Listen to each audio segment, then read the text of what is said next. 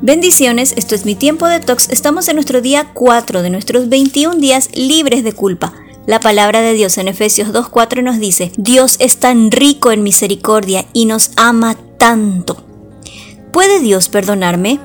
Ya he cruzado la línea con Dios, Perversiones gobiernan mis pensamientos, ni qué hablar de los celos y la envidia que me provoca el progreso de los demás. En cuanto a las mentiras que digo, bueno, todos mienten y yo no encajo en ese grupo de los que se creen perfectos en la iglesia, que ni siquiera te saludan. Prefiero estar en donde todos se den cuenta de lo que valgo. Total, yo estoy muy lejos de ese tipo de vida. Este es un ejemplo del diálogo interno de esa persona que tiene un peso de culpa, pero intenta justificarse detrás del orgullo o la vergüenza. El orgullo y la vergüenza parecen muy diferentes, pero en realidad causan los mismos efectos. El orgullo infló el pecho, la vergüenza agachó la cabeza. El orgullo alardea, la vergüenza se oculta. El orgullo procura mostrarse, la vergüenza trata de evitar. El orgullo dice, eres demasiado bueno.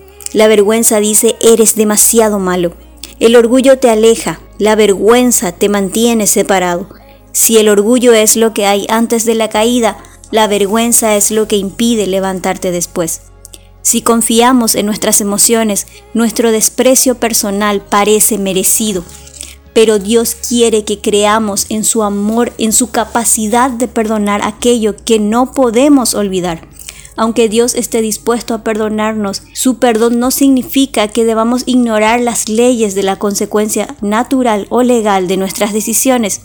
Gálatas 6:7 nos dice, siempre se cosecha lo que se siembra.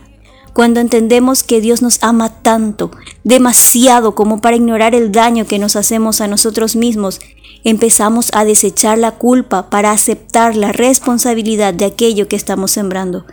Dios se reveló en el espejo de su Hijo Jesús. En Él encontramos una representación precisa del amor y la justicia. Nos ama demasiado como para callar ante nuestro dolor, mostrando su justicia con perdón. Nos ama tanto que por su amor encontró la manera de mostrar misericordia.